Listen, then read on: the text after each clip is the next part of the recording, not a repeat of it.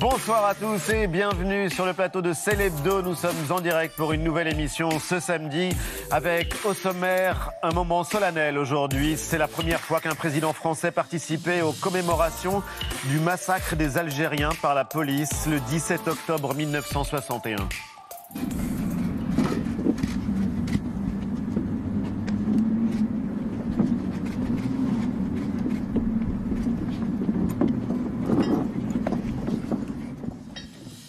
Une cérémonie officielle pour reconnaître les faits des crimes inexcusables pour la République. Ce sont les mots du président. Travail de mémoire, mais un sujet intimement politique. Et pour en parler, l'un des meilleurs spécialistes des questions mémorielles et de la colonisation, l'historien Pascal Blanchard. Il co-dirige un livre passionnant sur le racisme et ses images. Un livre indispensable à la fois pour comprendre les mécanismes de la haine de l'autre et la longue histoire des représentations racistes qui se poursuit jusqu'aujourd'hui. Pascal Blanchard sera notre invité. Et puis rencontre avec une femme exceptionnelle. Elle est l'héroïne d'un documentaire génial qui sort en salle mercredi. À la vie raconte le parcours d'une sage-femme, Chantal Birman. Elle a consacré 50 ans de sa vie à s'occuper des femmes et à se battre pour leurs droits. Le moment où un enfant naît, à la fois on devient toute petite, mais en même temps, c'est des moments où on a la possibilité de comprendre des choses.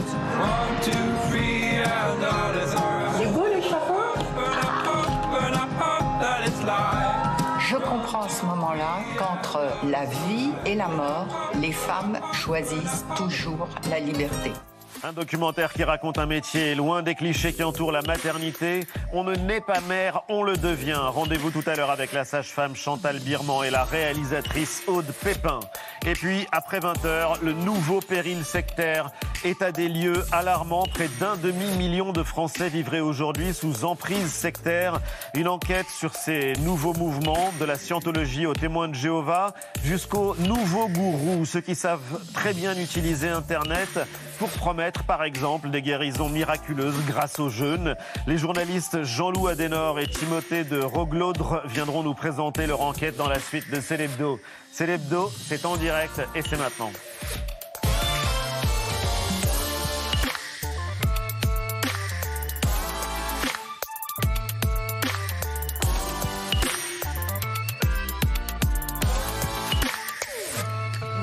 C'est l'hebdo en direct avec toute la bande. Mélanie, Jean-Michel, Eva. Pourquoi ce grand sourire, Eva Je me disais fait rire. Et Antoine. Salut Ali. Salut, à tous. Et voilà, ravi de vous retrouver, les amis. C'est un jour euh, important ce samedi. Donc, euh, c'était la première fois qu'un président de la République participait à la commémoration du 17 octobre 1961. 60 ans, 60 ans après le massacre par la police française de plus de 120 manifestants algériens en plein Paris.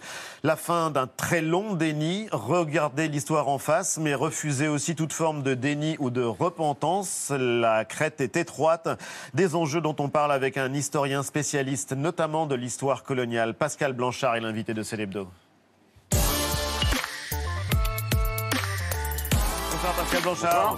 Bonsoir. bienvenue, historien, chercheur au CNRS. Vous publiez Le racisme en images, déconstruire ensemble. Le sous-titre est important, vous allez nous dire euh, pourquoi.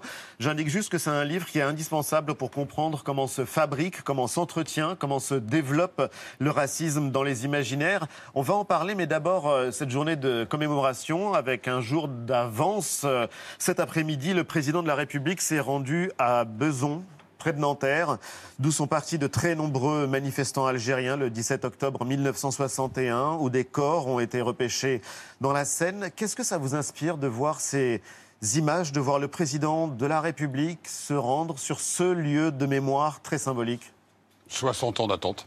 60 ans pour que la République reconnaisse en partie, je dis bien en partie parce qu'on attendait peut-être d'autres mots au-delà de- du geste, qu'un président de la République soit présent en ce lieu-là pour clairement reconnaître que la République regarde en face ce qui s'est passé il y a 60 ans, le 17 octobre 61. On va en parler parce que c'est à Beson, mais ça s'est passé ailleurs aussi dans Paris. Vous revenez sur ce massacre dans votre livre avec euh, une photo commentée par Benjamin Stora, l'un des meilleurs spécialistes de la question. fait. avant de revenir euh, avec vous et Jean-Michel sur les mots d'Emmanuel Macron, un rappel des faits, Antoine. 17 octobre 1961, 20h30, c'est le début d'une soirée et d'une nuit de massacre à Paris. Un massacre qu'il convient aussi de replacer dans un certain contexte. Il intervient dans un contexte de forte tension, la guerre d'Algérie qui dure alors depuis sept ans et qui prendra fin cinq mois plus tard. C'est alors en partie déplacé à Paris. Des attaques sont de nouveau menées par le FLN contre la police parisienne. Cinq policiers sont institués en septembre 1961. Leurs collègues sont à cran et en représailles, entre autres, un couvre-feu est décidé par le préfet de police de l'époque, Maurice Papon. Couvre-feu qui ne concerne, et c'est important, que les Français musulmans d'Algérie. On est alors le 5 octobre. Cette décision est contestée, elle est discriminatoire. Des milliers d'Algériens, entre 20 et 30 000, des femmes, des hommes, des enfants, sont mobilisés par le FLN pour euh, la braver. Ils se retrouvent le 17 octobre, donc en début de soirée, en silence et sans armes, à plusieurs endroits de Paris, des rassemblements pacifiques. La suite, ce sont deux des participants, deux indépendantistes qui la racontent. C'était seulement quelques jours après les faits. Arrivant dans divers lieux, des batteries, des mitraillettes, des pistolets et ainsi de suite, des canons braqués contre nous, on fait feu sur la même station. Deux femmes sont tombées, dont 20 à 30 personnes étaient tombées l'un derrière l'autre. Il y a eu pas mal de blessés. Et à peu près 500 personnes de blessés, des blessés légers. Des blessés graves, ils ont été transférés à l'hôpital. Il y a eu même des blessés graves euh, qui sont morts sur le coup arrivé, on les a transportés sur notre dos.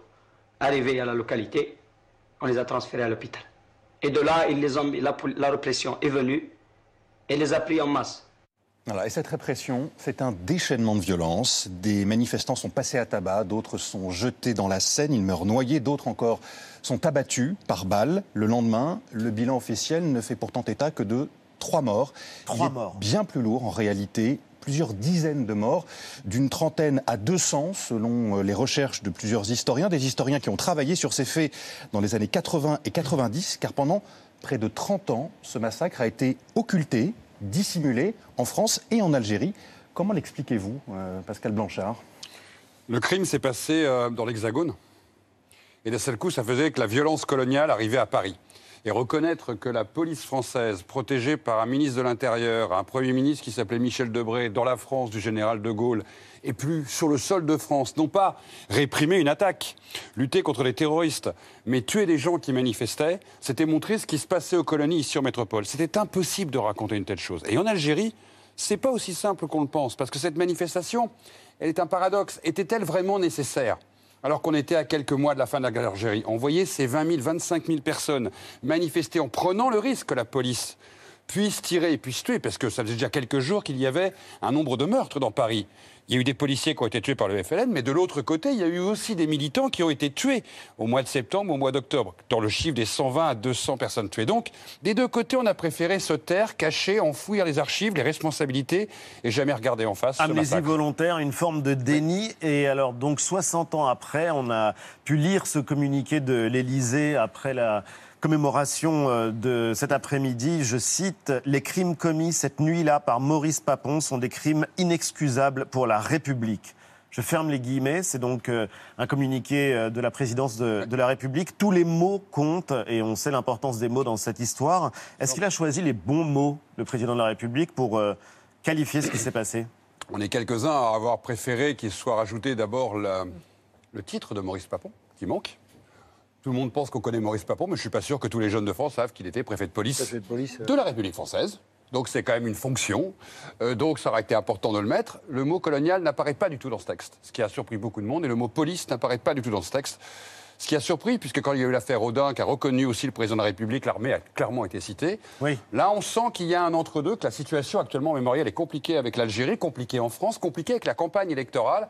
Et on pense qu'il ne manque donc pas de mots en tant que tel, mais il manque des mots symboles. Et puis, beaucoup attendaient euh, la notion très claire de crime d'État. Crime d'État, c'est ce que demandait Benjamin Stora déjà dans son rapport qu'il avait remis à Emmanuel Macron. Et c'est ce qu'il répétait ce matin dans le journal euh, Libération. Et donc, euh, crime d'État, c'était des mots impossibles à prononcer, d'après vous? Ça aurait été possible, vu la déclaration qu'a fait le président de la République il y a quelques jours sur les harkis.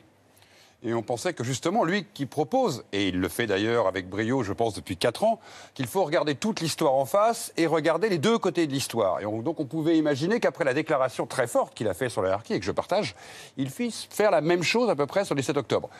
Je veux dire que certains d'entre nous sont un peu déçus qu'il n'a pas été jusqu'à ce mot crime d'État, puisque c'est un crime d'État quand un haut fonctionnaire de la République française, mandaté par son ministre de l'Intérieur et par son Premier ministre, décide une telle répression, ça s'appelle un crime d'État. Pourquoi il ne le fait pas, pourquoi il ne le dit pas? Parce que l'opinion publique, dans un contexte actuel, ça pourrait être très compliqué de désigner la police, par exemple, de reconnaître une responsabilité publique de la République française d'avoir tiré sur des gens qui étaient, je vous le rappelle, français. C'est quand même aussi un petit sujet. C'est pas parce qu'ils sont algériens, musulmans, sous couvre-feu qu'ils ne sont pas français à l'époque. Et donc tout ça est peut-être pas encore prêt dans l'opinion à accepter qu'on reconnaisse pleinement, entièrement, totalement cette histoire. Le président de la République ne l'a pas fait non plus, euh, par exemple, au moment du sommet France-Afrique sur l'affaire de Tiaroy, ce qu'on attendait aussi. Jean-Michel. C'est une journée terrible parce qu'on parlera tout à l'heure de la commémoration de l'anniversaire de la décapitation de Samuel Paty. Et puis, euh, donc, on parle du 17 octobre, nous sommes le 16, mais du 17 octobre 1961. Dans la mémoire des Français, le 17 octobre 1961, ça n'existe pas. Ça n'existe pas, et ce que vous disiez est très vrai, c'est parce que c'est une réalité qui était loin de nous, en Algérie, qui tout à coup se produit à Paris. Des massacres comme ça en Algérie, il y en a eu plein. Des massacres collectifs commis par l'armée ou par les colons.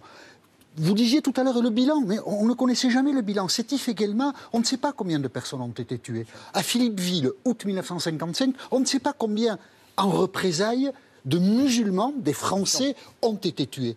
Qu'est-ce que j'essaie de dire? J'essaie de dire que tout le temps, pendant 130 ans, le mépris des musulmans, étaient français, on n'imaginait même pas. Le mépris des musulmans de la part des autorités françaises a été constant. La police française a pu tuer des musulmans sans qu'on lui demande des comptes et sans que ça s'inscrive dans nos mémoires parce que le mépris était l'unique manière de considérer la situation. Et ça, aujourd'hui, le président de la République peut bien employer les mots qu'il veut. C'est à la racine qu'il faut s'attaquer. La colonisation a été une tragédie, une erreur funeste dans laquelle s'est engagée la République en 1830. Enfin, pas la République, la royauté, mais la France en 1830. La déclaration des droits de l'homme, on l'avait déjà faite. Nous avons été totalement infidèles à notre histoire. Nous avons été meurtriers pendant 130 ans. Et cette séquence-là, elle doit s'inscrire dans une durée plus longue, à part des excuses pour ce que nous avons fait pour les 130 ans de colonisation, aucun autre geste ne pourra être pris en considération. Et pourtant, pas question d'excuse ni de repentance. C'était très clair, cette commémoration du massacre du 17 octobre 61. Elle fait partie euh, d'une séquence de trois dates euh, auxquelles va s'associer, ou s'est associé le président euh, Macron après la remise du rapport Stora. Il y a eu la journée nationale d'hommage aux harkis fin septembre, vous en parliez. Il y aura donc le 19 mars prochain les 60 ans des accords d'Évian et donc l'indépendance de, de l'Algérie. On se demande quelle forme pourrait prendre d'ailleurs la commémoration d'un événement pareil par le président, mais la mémoire de la décolonisation, et on le voit à travers euh, ce qui s'est passé il y a 60 ans, c'est un enjeu de mémoire, mais c'est aussi un enjeu politique, éminemment politique. Totalement politique, parce que la nouvelle génération, quelle que soit d'ailleurs son histoire personnelle, demande des comptes et à savoir que dans le jeu politique, la manière dont on raconte cette histoire et dont on regarde où ce temps béni, où cette époque terrible n'est pas la même dans le champ politique, parce que certains glorifient cette époque en considérant que c'était la grandeur de la France, et d'autres vont dénoncer que la République a pu s'égarer, ce que vient de faire Jean-Michel Apathy à l'instant en l'expliquant très bien. Donc on voit bien que c'est une dialectique politique, et c'est pas neuf. Le Front National s'est par exemple créé sur les fonds baptismaux euh, de l'Algérie française, et ce parti est toujours là. C'est pas une histoire neuve. La gauche socialiste ne s'est jamais relevée de l'histoire de Guy Mollet. Et je pense qu'elle devra un jour la regarder en face. Et la mythologie gaulliste de la fin d'Empire, où le général de Gaulle aurait accompagné, bon père de la nation, les indépendants jusqu'à la sortie de la lumière. Nous y reviendrons là aussi parce que l'histoire est plus complexe que tout ça et chacun fabrique son panthéon d'imaginaire, ce qui l'arrange et fabrique sa tambouille mémorielle. L'histoire, c'est pas ça. Et avec un nouveau candidat à l'élection présidentielle qui lui aussi euh, s'appuie. Je l'ai oublié, oui. Je, voudrais ajouter une citation d'Éric Zemmour, début septembre à Toulon, où il dit, parce qu'il sait qu'il y a des descendants de pieds noirs dans la salle, donc de gens qui ont colonisé l'Algérie, il dit Vous avez été les premiers à comprendre le danger que représentaient les musulmans. C'est passé totalement inaperçu. C'est une phrase scandaleuse. Et la personne qui l'a prononcée va être candidate à l'élection présidentielle. C'est une régression en France considérable. On ne choisit pas une part de la France, on choisit la France. C'était une phrase du président de la République, Emmanuel Macron, avant de rentrer dans votre livre. On choisit toujours finalement une part de la France Je ne sais pas. Je pense qu'on peut être français, prendre toutes les parts de cette histoire. Des fois, certaines sont lourdes à porter et d'autres. On doit regarder ça avec lucidité et on doit savoir que de toute façon, ça nous a fabriqués. Je pense que la lucidité, ou parler des choses, ou de temps en temps aussi faire œuvre de justice, c'est essentiel. On est responsable de rien. Moi, quand j'entends mon repentance, il me dit mais, rien pour moi. Je suis responsable de rien. Une petite famille de Bretons qui a jamais quitté sa Bretagne natale. Qu'est-ce que vous voulez que j'y puisse de ce qui s'est fait un siècle et demi avant moi? Par contre, dans ce pays, j'ai beaucoup d'honneur quand mon président de la République, par exemple, fait ce genre de cérémonie, fait ce genre d'hommage, est présent pour cette minute de silence, parce que je trouve que c'est très positif. Et je le dis bien, beaucoup de pays dans le monde sont très en retard aussi pour regarder leur propre histoire. La France ne doit pas du tout s'auto-flageller là-dessus. Elle est plutôt, je dirais, en tête de pont des pays qui regardent leur histoire. La nôtre Et étant un donc peu un, lourde, il y a moment, encore du boulot. donc un moment important et merci de nous aider euh, à en comprendre euh, et à en mesurer l'importance. Euh, On va parler de ce livre, Le racisme en images, parce que vous aidez à comprendre quelque chose qui est présent dans le débat public, à savoir la xénophobie, la haine de l'autre, le rejet de ce qui ne- n'est pas soi. Et le racisme en images, c'est l'histoire du racisme à travers ses représentations. Le racisme, ça a toujours été une question de représentation de l'autre, une question d'imaginaire qui passe par euh, des œuvres qu'on trouve dans des musées, mais par la culture populaire, par des photos, Tout par des tracts euh, politiques. On peut raconter une histoire du racisme à travers les images.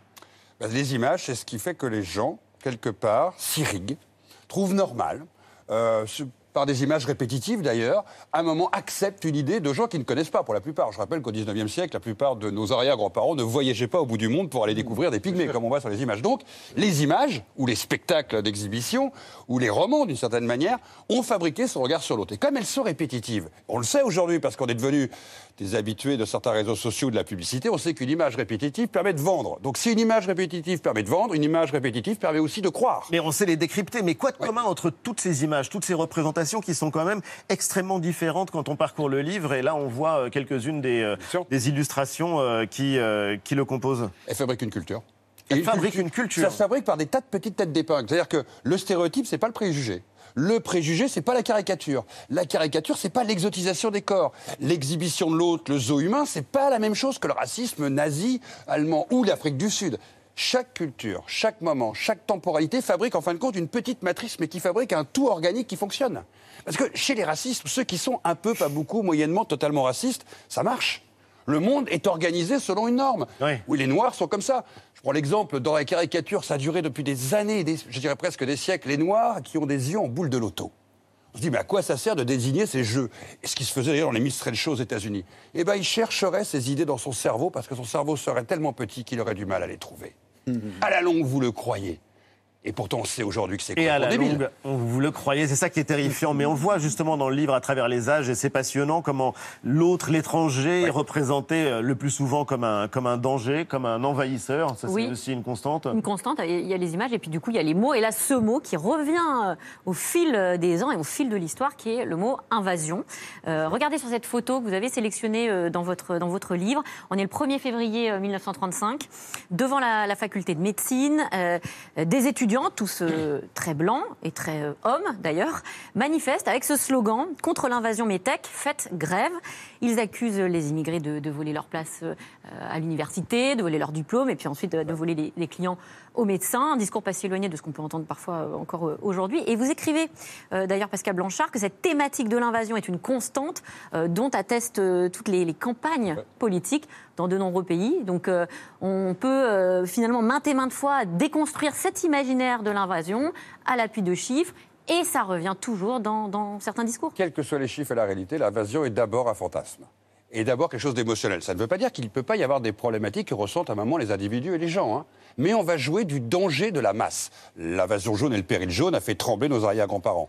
Le livre le plus vendu en 1904-1905 dans ce pays, c'est L'invasion noire.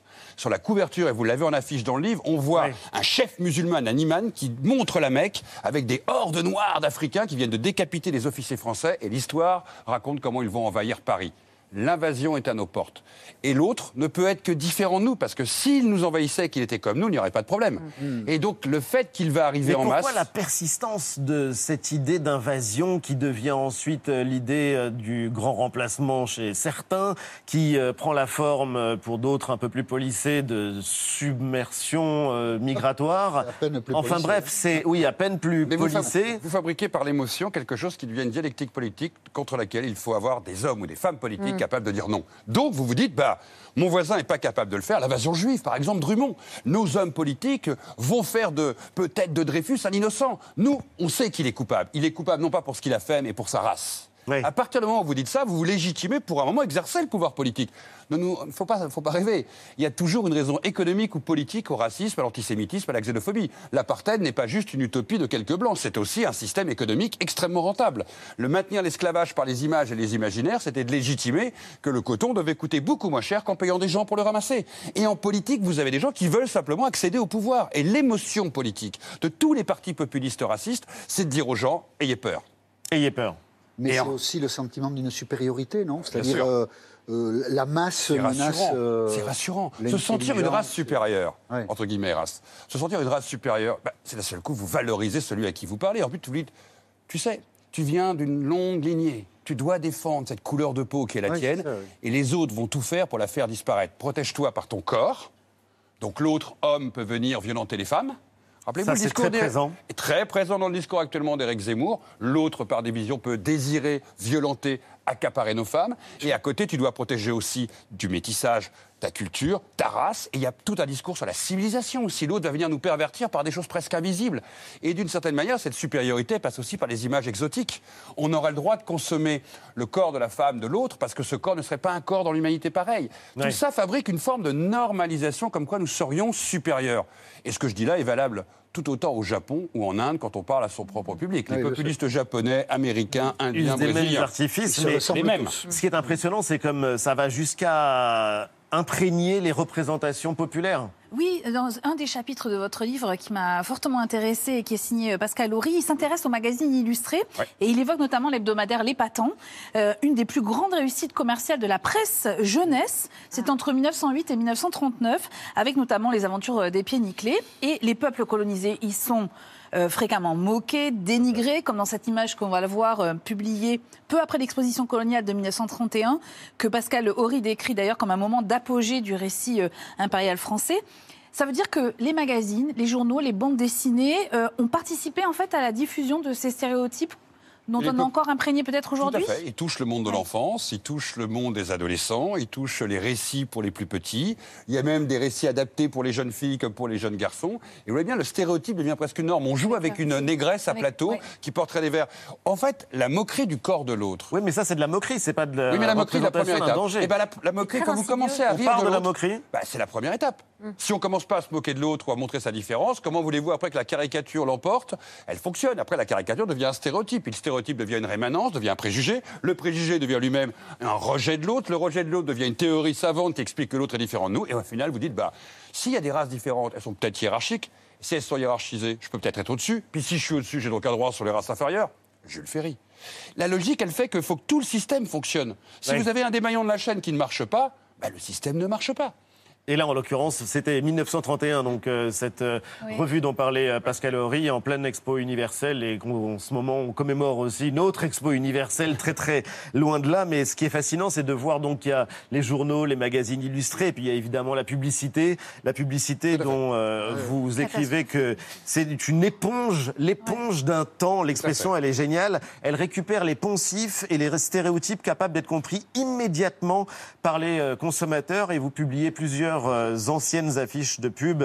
Celle-ci, par exemple, pour euh, les longuettes de poulet. Ah, quelle sauce je vais le manger. C'est pas vieux. Le blanc. qu'il y a, c'est que c'est pas vraiment vieux du Et tout, ça, c'est du 80. tout. On a Ouais. peut-être été tous 86, chez Free ça. Time. Voilà, tout ça, on a peut-être tous été chez Free Time Ah ici. ouais. Et cette pub a fait un carton à l'époque. Ouais, ouais. Parce que tout le monde la comprend. On, on a compris qu'il jouait sur blanc, blanc de poulet. Ah, blanc de poulet, petit blanc. Mais il est cannibale. Bah oui, il est cannibale. On le sait tout de suite qu'il est cannibale. On l'a reconnu avec les plumes. Et les plumes, c'est quoi? Bah c'est peut-être qu'il a tué le poulet avec les dents. Regardez, les dents élimées. Et les yeux. Regardez les yeux en boule de l'auto dont Eh. Il y a tout. En fait, sur, et l'os, pratiquement Free Time a remplacé l'os dans les cheveux. OCB, c'est plus compliqué. Ah, OCB, c'est l'exotisation des corps. C'est-à-dire que la femme noire est positionnée comme un être qui peut être consommé. Et on trouve ça extrêmement naturel. Objectivé. Et OCB s'est fait attaquer, et pour arriver à se défendre et de supprimer la pub, il a créé la même pub avec une jeune femme blanche. En disant, voyez, on est clean. On est clean. J'adore. Dans votre livre, il n'y a que des images terrifiantes, racistes, dont on se demande comment elles ont pu euh, être présentes, aussi présentes dans l'espace public. Et donc, il y a deux images très fortes. Benjamin Stora, qui donc Ouais. euh, choisit l'image qui commémore le 17 octobre 1961, ici, en noix des Algériens. Et puis Alain Mabankou, le formidable écrivain, qui lui a choisi cette image-là. Et c'est, euh, bon, une image, comment la qualifier? C'est contre. euh, C'est pas une, con- une contre-image, c'est comment une image. une contre-image. Elle vient effacer les autres. En une image qui nous a tous marqués. On la connaît tous. C'est la révolte. Voilà, et d'un seul. C'est la révolte, mais c'est aussi une image positive en fait. Elle a été perçue comme négative par le CIO à l'époque. Je vous passe pas le destin de ces deux hommes. Et du troisième d'ailleurs, dont on oublie qu'il a un petit badge. Ouais, l'Australien. Ce que dit d'ailleurs Alain dans son texte, n'oubliez pas que l'Australien a un petit badge qui soutient le mouvement des Noirs américains. Cette image, d'un seul coup, va en effacer des dizaines de millions. Oui. Et c'est ça que dit Alain qui est très fort. L'image a cette force destructive et en même temps, elle a une force pédagogique et une force pour reconstruire du positif incroyable. Et c'est pour ça qu'on doit toujours être vigilant avec les images et qu'on dit dans ce livre, et ce que dit aussi Alain, Pascal Horry, Leila Slimani et tous ceux qui m'ont rejoint avec passion dedans, c'est ne faisons surtout pas disparaître ces images par une bonne morale que l'on verrait à un moment d'un seul coup pour arriver à immaculer ce monde merveilleux. Non, non. Si un jour on veut raconter tout ça à nos enfants, on a besoin de garder ces images. On a besoin de montrer la mise en scène. Bien sûr, ils ne nous croiront pas. Mais aujourd'hui, ça n'est plus possible dans une démocratie développée, en tout cas pas de manière aussi euh, flagrante. On- Regardez les images de certains partis politiques, en Suisse, en France, en Belgique, en Allemagne, des partis plutôt marqués très fortement à droite. Quand vous avez la femme voilée, le minaret et les couleurs, il y en a une du Front National de la Jeunesse, oui. ils gardent les mêmes codes qu'hier. Et dans la publicité, regardez bien de temps en temps certaines publicités, elles peuvent encore nous choquer. Il y a une publicité chinoise qui date de 2016, qui est totalement incroyable. Vous voyez les Chinois mettre un jeune africain vous dans parlez justement, oui. une machine à laver, et la chinoise sort un monsieur chinois immaculé Ah et ouais. tout beau et tout blanc, enfin blanc à la chinoise. ouais, ouais. C'est-à-dire que, regardez, bah, vous l'avez là, elle, vous- elle est fantastique. Quelle elle horreur. est Et là, on la voit à l'écran. On la voit à l'écran et ça sidère euh, Jean-Michel, Eva et tout le monde autour de la table. Et un milliard de Chinois ont vu cette publicité. Et les Chinois ont répondu quand on leur a posé la question, ce qui est fantastique. Ah, vous avez vraiment une morale très très hautement placée, vous les Européens, pour pas comprendre l'humour de ça. Ah, oui, non, c'est pas que nous, mais on a peut-être réfléchi depuis très longtemps. En fait, ils ont dirigé, digéré tous les codes de nos vieilles pubs où on blanchissait des Noirs à la fin du 19e siècle pour vendre. Voilà. Ah, C'est ignoble. hein. ah, mais nous, on a maintenant Ouais. appris à voir ça. On a appris à On le a appris à voir ça. Mais oui, parce qu'on a appris à le décoder. Mais c'est le ça, début d'une histoire. Ah. Bien sûr que c'est passé en Chine, vous rigolez, des milliards de. Chinois l'ont vu, et plusieurs fois d'ailleurs. Et il faut expliquer maintenant aussi, à- dans d'autres cultures, dans d'autres sociétés, que ces stéréotypes qu'ils ont digérés, parce qu'ils les ont digérés comme nous en fait, ils ont les mêmes stéréotypes. Attention, ce que vous venez de construire est peut-être une vision un petit peu raciste du monde. Et ben, ça va prendre quelques années en Chine pour l'expliquer. Mais quand vous dites qu'on a, qu'on a les décodeurs maintenant pour voir que ces images sont absolument euh, intolérables, c'est récent pour vous, Oui, c'est cette très récent. histoire-là Ouais. Il y a- vous avez vu, il y a une autre publicité où on voit pour euh, des préservatifs, je ne sais pas si vous voyez une main d'une jeune Oui. femme blanche Oui. posée sur un homme noir. Quand les publicitaires et la société de préservatifs Là aussi, on la voit à l'écran et elle voilà. est. euh, Quand ils ont fait cette pub, ils n'ont pas du ouais. tout compris qu'il y avait une petite ambiguïté. Le oser être plus proche, alors déjà, si vous réfléchissez deux secondes, vous oser. rigoler. Vous avez compris que le oser, c'était une femme blanche avec un homme noir, c'est quand même un peu provoque. Et puis oser mettre la main sur l'homme noir. Et puis il y a un côté paternaliste incroyable. Et puis quand vous leur expliquez, ils ont dit Ok, on s'excuse. Ah, il faut expliquer. on Eh s'excuse. oui, parce qu'ils n'ont pas eu le réflexe tout. Oui, ils se sont excusés. Bah, Et qu'est-ce dire- que vous répondez aux gens qui diront on peut plus rien dire, on peut plus rien C'est faire pas vrai, on peut dire plein de choses. On peut plus faire de représentations On peut. différentes des gens. On peut, on évite de blesser. Si je faisais que systématiquement on faisait des publicités avec des personnes de plus de 60 ans négatives ou sur les femmes, les femmes sont pleinement conscientes qu'une publicité est dévalorante. Ça ne veut pas dire qu'on doit faire disparaître toutes les publicités où les femmes sont belles. On doit juste pas faire des publicités sexistes. D'ailleurs, il y a un chapitre, vous l'avez vu, sur la misogynie, sur l'homosexualité. Et sur qui l'homosexualité. sont des images qui fonctionnent de la même manière en Et le racisme, en fait, euh, est une matrice qui fonctionne pour Bien sûr, euh, bien dénoncer l'homosexualité, pour Bien dénoncer euh, l'infériorité des femmes. C'est assez fascinant de voir ça en images et donc en représentation. Et euh, ce travail que vous avez fait depuis longtemps pour euh, rendre visible cette histoire à travers ces images. Ce qui est paradoxal, c'est qu'on est aujourd'hui en train de commémorer un moment important, le 17 octobre 1961, et ce sont des moments où justement les images font défaut. Et comment est-ce qu'on raconte l'histoire quand on n'a pas d'images, comme par exemple pendant la guerre civile en Algérie en 1990 on se base sur les archives, on explique peut-être 10 fois, 20 fois plus. C'est le travail des historiens. Travailler des fois sans source, c'est des fois notre, notre objet. Notre objet, c'est l'absence de source. Je vous rappelle en plus que souvent, sur le thème colonial, les archives ont disparu ou sont très peu présentes. Et bien, il faut travailler avec d'autres outils. Par exemple, la mémoire orale. Vous l'avez fait. Vous avez deux témoins qui ont raconté. Oui. Qui ont raconté, qui racontent comment ça s'est passé. Ben, des fois, on va chercher la parole. D'autres moments, on va faire travailler les témoignages qu'on va entrecroiser. Et puis, des fois, il faut comprendre avec le strict minimum. Et c'est à ça Pour ça qu'on a, pour ça qu'un Benjamin Stora a fait des historiens comme nous. Il nous a appris notre métier. Notre métier, des fois, c'est partir de presque rien. Et de ce presque rien, arriver à comprendre et arriver surtout à expliquer l'histoire. Et en tout cas, c'est absolument indispensable. Le racisme en images, c'est aux éditions de La Martinière. Vous restez avec nous, Pascal Blanchard. Vous allez voir, nous vivons une campagne formidable. Jean-Michel Apathy.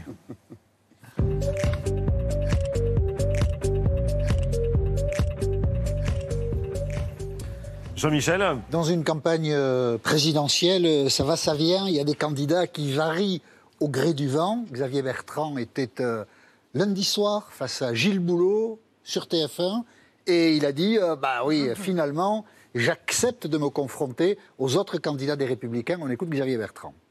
Est-ce que vous allez vous soumettre au vote des militants? Oui, je participerai à ce congrès.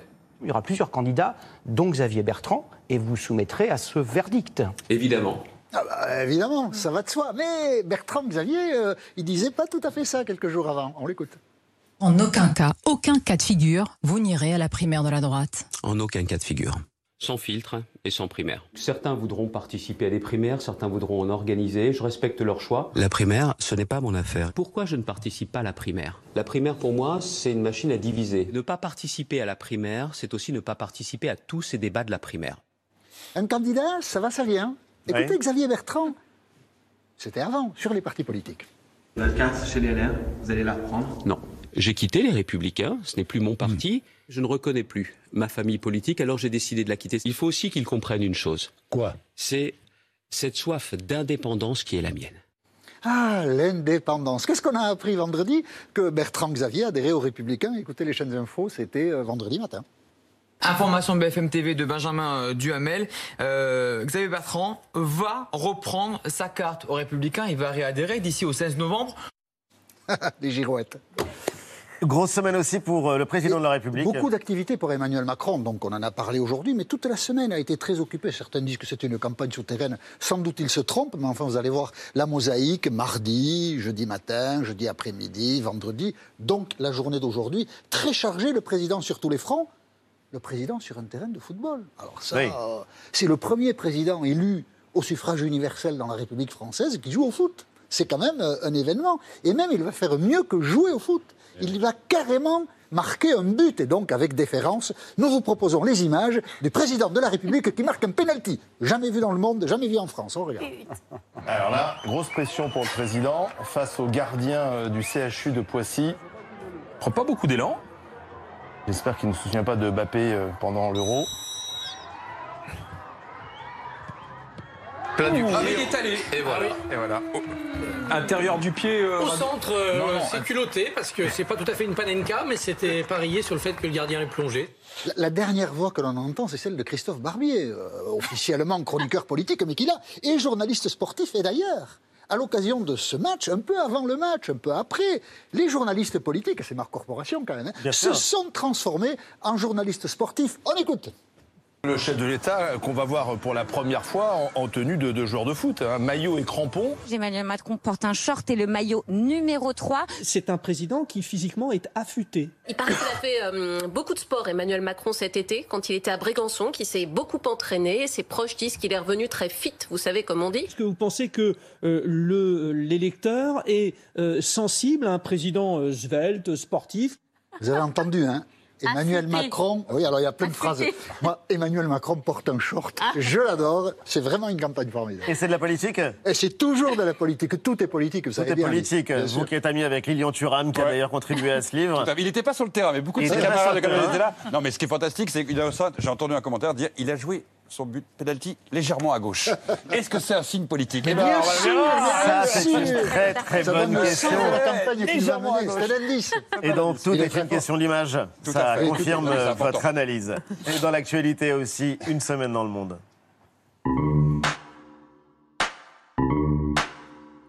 Aux États-Unis, moment de vérité pour le président Joe Biden. Ces grandes réformes bloquées par les républicains au Sénat. Des républicains radicalisés et qui font tout pour bloquer aussi l'enquête parlementaire sur l'insurrection du Capitole et la responsabilité de Donald Trump. Trump déjà lancé dans la campagne présidentielle de 2024. Le Royaume-Uni qui n'en finit pas de se démêler avec le Brexit et un grand retour, celui de la reine de la pop. Elle est britannique, 60 millions d'albums vendus. Adele a mis fin à l'attente de millions de fans à travers la planète en dévoilant son nouveau single. C'était hier.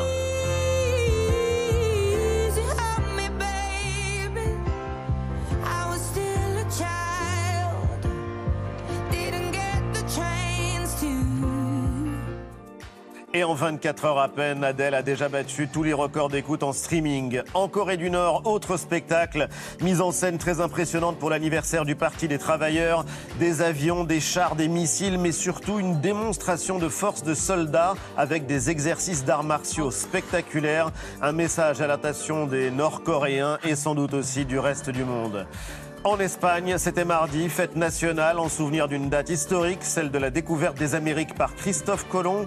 De l'autre côté de l'Atlantique, en Amérique latine, des manifestations dans plusieurs pays contre ce qu'on y appelle le jour de la race.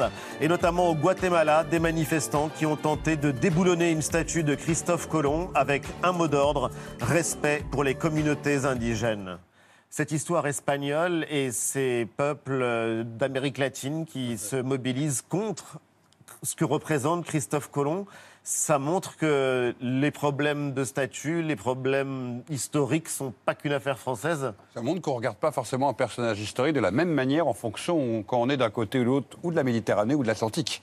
On le voit bien. Christophe Colomb aux États-Unis, au Brésil, euh, en Argentine, en Bolivie, c'est pas la même chose que Christophe Colomb en Espagne. Et cette date est majeure en Espagne. C'est pas, ça fait pas si longtemps que ça d'ailleurs. Ça fait même à peine un siècle hein, que cette date est commémorée en Espagne. Et aux États-Unis, c'est commémoré depuis Roosevelt. Donc c'est pas très vieux parce qu'il y a aussi le débat aux États-Unis actuellement. Vous avez des États qui ne veulent plus commémorer la journée de Christophe Colomb, alors que c'est un jour férié depuis que Bush en a fait un jour férié. Donc là aussi, c'est une dialectique politique. En gros, vous avez les conservateurs, les démocrates, les républicains qui discutent entre eux, faut-il ou non commémorer la question Et pour les peuples, notamment indiens d'Amérique du Sud, Christophe Colomb, c'est pas une figure positive. Ah non. Et donc, vous comprenez les mobilisations dans différents pays oui. qui sont Mais, euh, extrêmement éloignés Ben oui, Oui. Jean-Michel. Bah, bah, Évidemment, On a bien le droit de questionner les Bah, heureusement. espaces euh, publics, les statuts. Par exemple, à Rouen aujourd'hui, le maire veut enlever Napoléon face à la mairie pour mettre une statue féminine. Mais vous avez tout le camp conservateur, euh, la vieille France rance qui se mobilise contre le projet du maire de Rouen. Mais on a bien raison de se poser la question de la militarisation de l'espace public. Est-ce qu'il ne peut pas y avoir d'autres formes de représentation de notre mémoire? Évidemment que oui. Eh bien, il faut bien reconnaître qu'en France, ces mouvements sont minoritaires. Les gens qui contestent le fait que des militaires soient partout dans notre espace, ben oui, un jour on s'en débarrassera, j'espère, de cette Colomb militarisation de la mémoire. Christophe Colomb, ça a commencé de s'en débarrasser. Aux États-Unis comme en Amérique du Sud, le nombre de statues qui ont été démontées, déboulonnées, voire par les mairies directement, ou par les États fédéraux, c'est très impressionnant à voir. Si vous regardez la cartographie, vous êtes très impressionné de voir la courbe. Ça ne vient pas de commencer, ça fait 25 ans que ça a commencé. Et c'est loin d'être terminé. Hmm. Et en France, il faut que ça commence. Il faut que ça commence. Voilà, Jean-Michel Apathy l'a dit. Vous restez avec nous, euh, Pascal Blanchard. Rencontre euh, maintenant avec euh, une femme exceptionnelle. Elle est l'héroïne d'un documentaire formidable, génial, de la réalisatrice Aude Pépin. Le film sort mercredi dans les salles et il suit le parcours, l'itinéraire d'une sage-femme, Chantal Birman. Elle a consacré 50 ans de sa vie à s'occuper des femmes et à se battre pour leurs droits. Film passionnant, bande-annonce. Il va pas tarder à tomber, là, le cordon. Comment ça s'est passé, euh, l'accouchement, alors Bah, ça s'est bien passé. Vous avez beaucoup d'amis ici? Non. Je vous mets amis. C'est très important. Il faut que tu dormes un petit peu quand même. D'accord? Vous avez la tétine, là? On peut aussi la mettre la nuit. Vous pouvez faire ce que vous voulez. Une maman fait confiance à son enfant. Et plus on fait confiance à quelqu'un, plus il a de force. L'organisation de la santé est de plus en plus économique et de moins en moins dans un but de santé publique. Jamais on avait le temps. J'avais l'impression d'aller me faire maltraiter. Ça n'arrêtait pas, ça n'arrêtait pas. Le flux tendu en salle de naissance, on sait ce que c'est, mais là c'était le flux tendu tout le temps. La péridurale, elle n'est pas là pour des problématiques de douleur, elle est là pour des problématiques de personnel. L'existence de l'individu femme est écrasée. Donc, euh, en tant que sage-femme, accompagner des femmes et vouloir leur liberté, c'est forcément militer.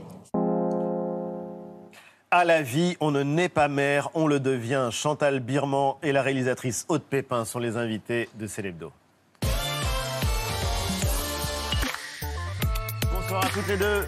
Et bienvenue, ravi, ravi de vous recevoir à la vie. C'est un documentaire euh, formidable. On l'a en tout cas tous euh, adoré. Il sortira au cinéma mercredi prochain. Chantal Birman, on vous suit. Euh, Aude vous a suivi, en tout cas, dans vos dernières euh, consultations, dans vos dernières tournées avant de prendre votre retraite, puisque vous avez 70 ans et vous en avez consacré 50 50 à être sage-femme, 50 ans à vous occuper euh, des femmes, à vous battre pour leurs droits, on va en parler, et à les aider dans ce moment très particulier qui est la naissance et qui est le retour euh, à la maison. Qu'est-ce qui vous a, euh, euh, comment dire, touché en revoyant ce film? Vous avez euh, suivi combien de femmes? Combien Au d'enfants total de ma vie? Oui, autour. Oh, J'avais calculé à un moment donné que ça faisait un centre-ville de province, hein, quand même. hein. Euh, Ouais. Voilà. Et il fallait pas non plus qu'il y ait des grands HLM non plus, hein, c'est-à-dire un, centre-ville historique, Voilà. joli, voilà. Aude, qu'est-ce qui vous a donné l'idée de faire ce documentaire? Bah, c'est évidemment rencontrant Chantal. J'ai eu l'impression euh, euh, vraiment de, de- de faire face à une sorte de Simone Veil cachée, à une icône qui ne demandait qu'à être révélée. Euh, elle avait des idées euh, d'une puissance. euh, oui, c'est gênant de dire ça à côté d'elle. Oh, non, se fait toute petite, c'est normal.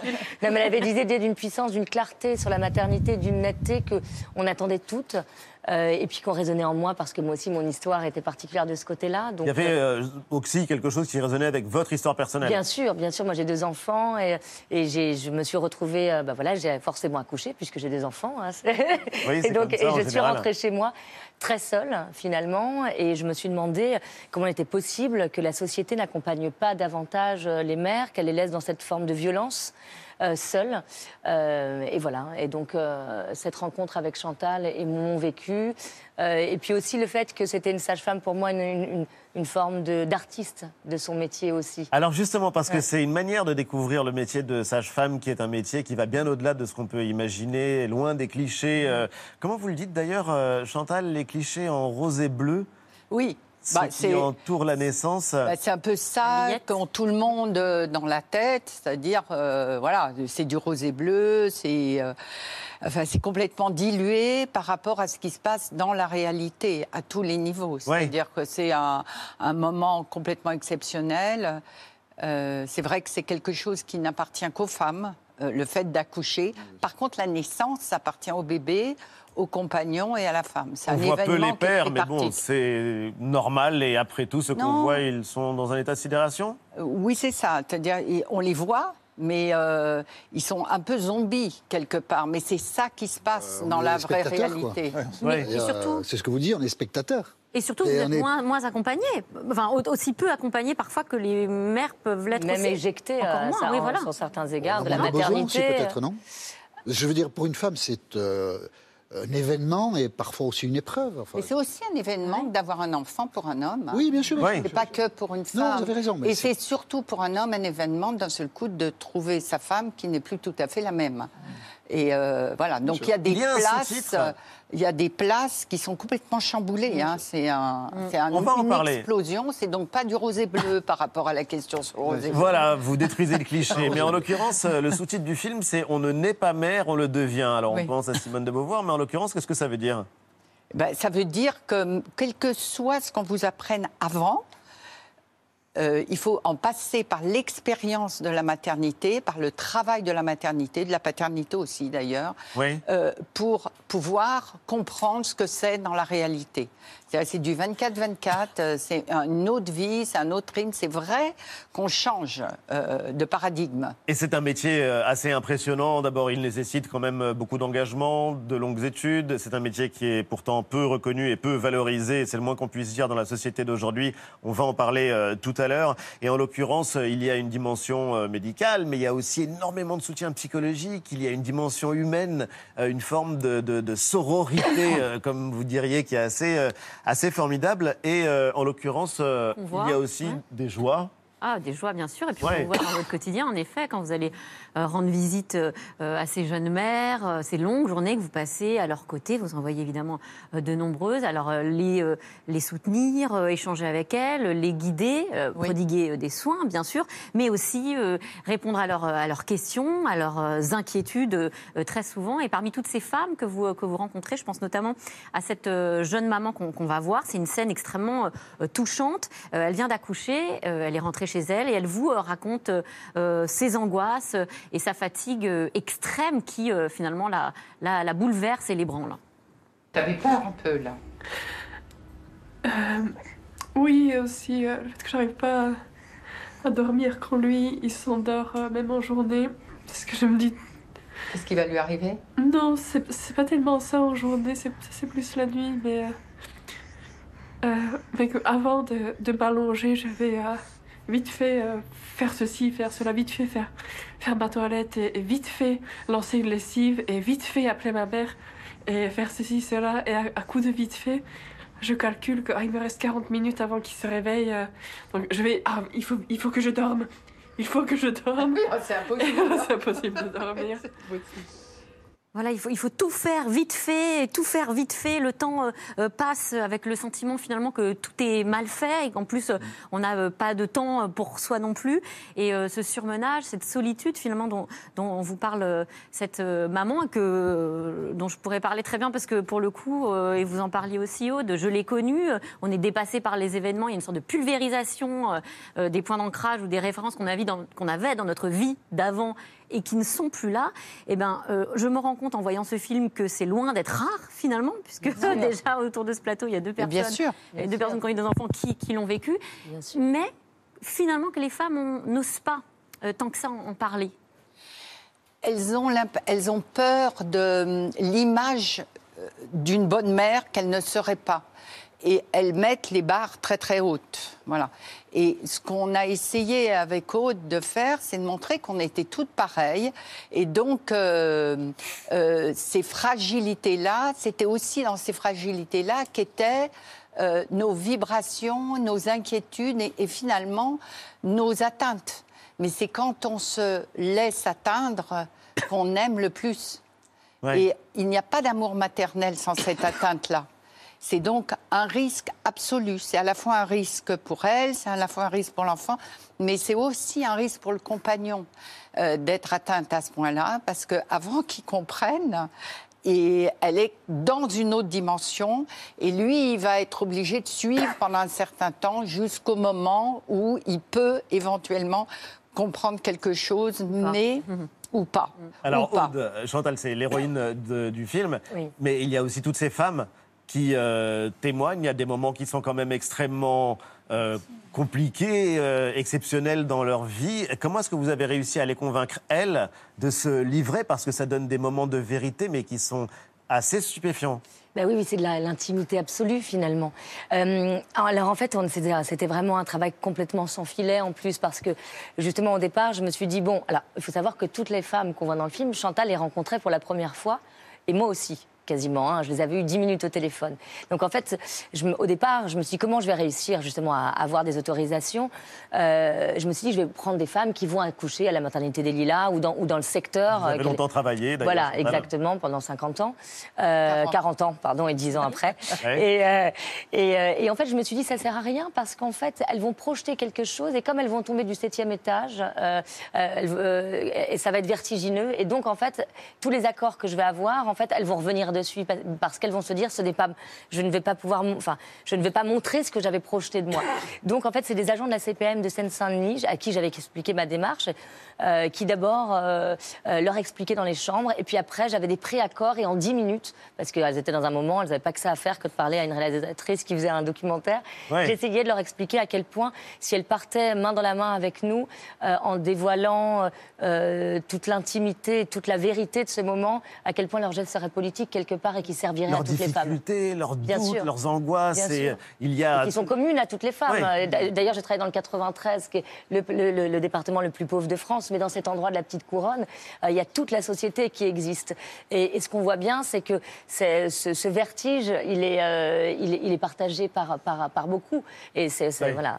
Il y a les femmes que vous rencontrez, Chantal, et puis il y a évidemment les collègues. Oui, d'autres Euh, sages-femmes. Vous ah bah, avez vu euh, évoluer ce métier, Chantal Birman, pendant toute euh, votre carrière. Pas forcément pour le mieux, d'ailleurs, si on en croit plusieurs des, des témoignages, notamment celui qu'on va entendre, celui d'une de vos collègues sages-femmes, avec qui vous avez discuté lors d'une soirée et une scène qu'on voit donc dans le documentaire.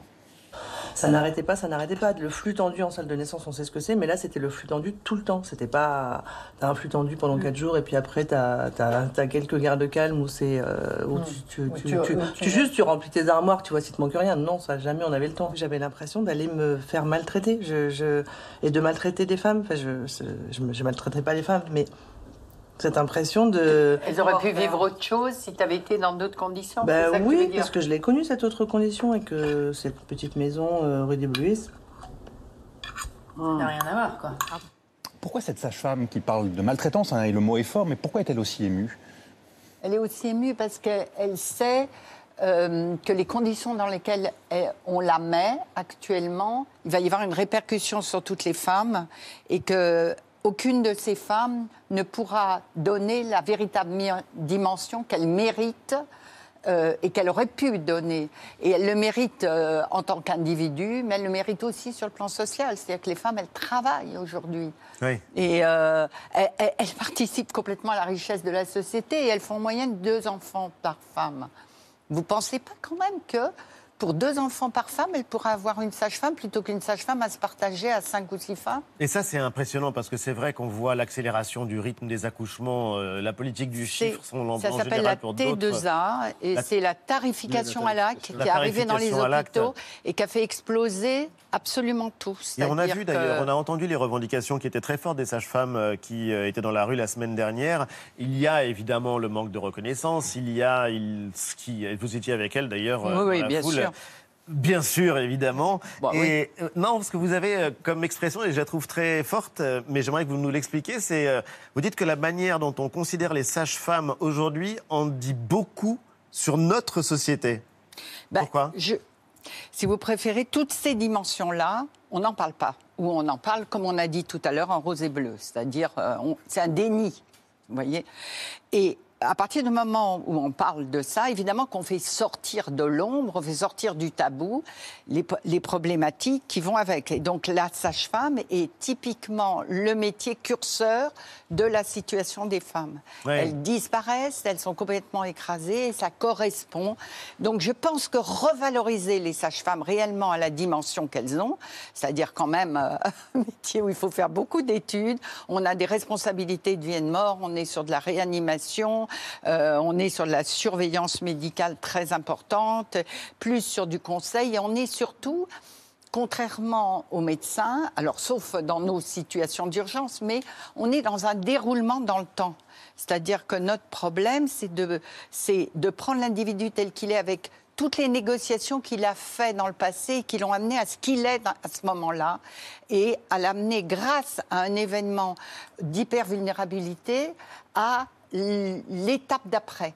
L'étape Et- d'après qui est ben, qui est le fait de construire une famille Et- et- et Voilà. qui est la base de la société, la cellule familiale. Et en plus, il me semble, en vous écoutant, que c'est quand même ce qui permet aussi, après, on se pose beaucoup de questions sur l'éducation, euh, les cas de maltraitance aussi dans certaines familles, euh, comment, euh, les- les- la vulnérabilité aussi de certains parents qui ne savent pas comment faire plus tard hein, pour euh, bon, éduquer leur enfant euh, du mieux possible. Eh ben, euh, les- sages-femmes davantage sur le terrain permettraient certainement aussi euh, de pallier ces, parfois, en tout cas, euh, ces, ces- ces questions-là, de faire des points de repérage sur des familles qui euh, seraient euh, des familles à accompagner plus Autre Pépin particulièrement. acquiesce, mais c'est vrai que c'est très fort justement ouais, de ce, que, voir. euh, ce que je voulais dire par rapport à ça, c'est qu'une femme qui vient d'accoucher et qui a donc qui est- est- c'est quelqu'un qui est euh, en situation de bien sûr de détresse, mais qui a besoin d'une consolation.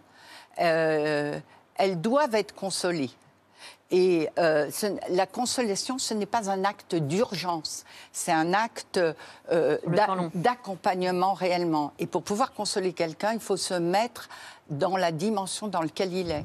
Donc c'est une démarche de la part du soignant de se mettre à côté, de le prendre par la main et d'aller cheminer ensemble euh, jusqu'à l'étape d'après. Et il y a une humanité extraordinaire, et c'est ce qu'on voit dans le film justement avec. Bon, une forme de mise en garde aussi aux jeunes générations, à celles à qui vous dites euh, continuez à vous mobiliser, euh, vos droits, les droits des femmes, ceux qui ont été acquis, ne sont pas acquis pour toujours. En tout cas, c'est euh, le film qu'on recommande chaleureusement. Ça sort mercredi prochain. Chantal Birman, Haute Pépin, à la vie. C'est donc au cinéma mercredi. Merci Pascal Blanchard. Le racisme en images, déconstruire ensemble aux éditions de La Martinière. C'est l'hebdo continue juste après la pub avec Vue et une enquête sur le nouveau péril sectaire. À tout de suite.